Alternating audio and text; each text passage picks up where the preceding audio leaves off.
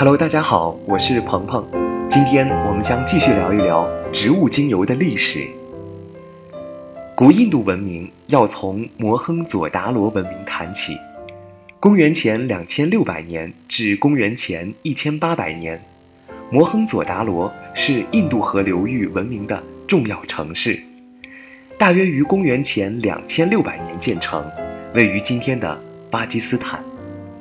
摩亨佐达罗是世界上一个早期大型古代城市，有古代印度河流域文明的大都会之称。这段时期的古印度文明还包含着其他古文明，如我们熟知的古埃及、美索不达米亚、中国及克里特文明。这段文明是古印度的白种雅利安人入侵之前，达罗图匹人。所缔造的都市文明，可见，古印度在摩亨佐达罗文明时期与古埃及是有所交集的。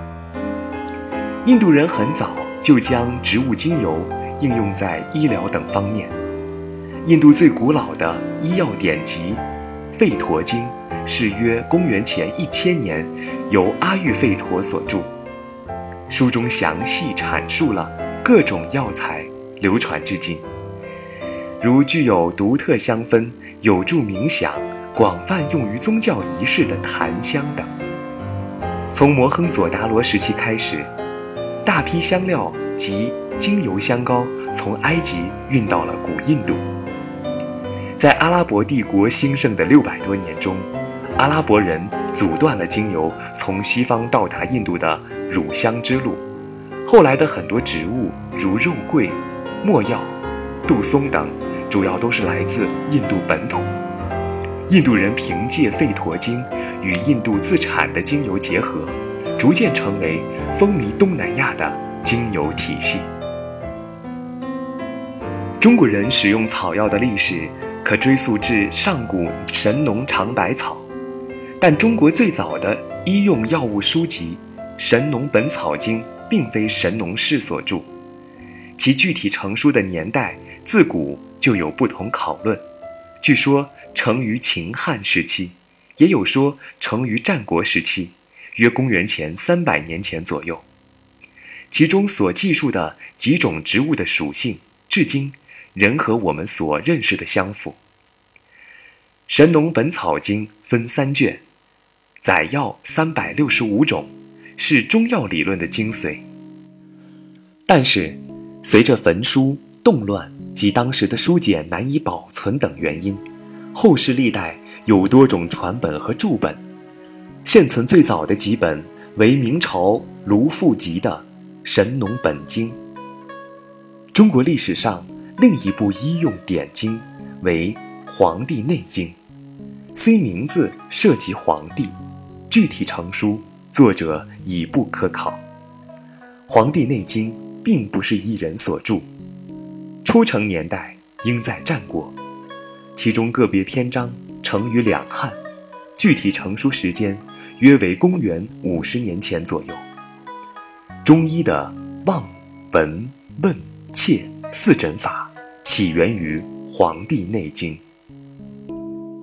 公元三世纪，脉经成书，中医开始有理有据发展。自三国以后，中医外科手术。移动没落，而我们常见的针灸和刮痧属于中医穴位按摩，严格意义上并不属于外科手术。中医内科利用阴阳五行相生相克的理论，使得人体五脏达到平衡状态。但是中医的望闻问切四诊法属于经验学。并不能将人体各项指标以数字形式科学表现，因此才会有同脉不同案、千人千方的现象。中国隋唐时期，正是阿拉伯帝国兴盛之时，阿拉伯帝国曾经多次试图进攻中国，唐波多次和亲，使得吐蕃成为中国的天然屏障。如果没有宋赞干布的。吐蕃帝国凭借强大的武装力量，横亘在中国与阿拉伯帝国之间，中国唐朝也很有可能被大食帝国侵略。中国汉朝开始经营丝绸之路，到唐宋时期，中国的国民生产总值占世界的一半以上。人们都会服用芳香的植物，包括玫瑰花、兰花、桂花以及茉莉，使身体散发出香味。同时，随着西方使臣的进贡与早期的对外贸易，使西方的芳香植物与精油也到达中国。因为这些精油异常珍稀，因此平民百姓很难接触到。宋朝时期，乳香、没药已非高不可攀的珍稀药物，官宦甚至百姓都可买到来自全世界各国的珍稀药材。如北宋礼部尚书洪浩在《集要名次韵》中的诗句：“遥知母老相思子，莫药医治尽白头。”其中莫药来自中东，可见北宋时期莫药已经常见。以中国医学的观点来看，肤色、体味等表征和遗传、食物、环境、心情有关。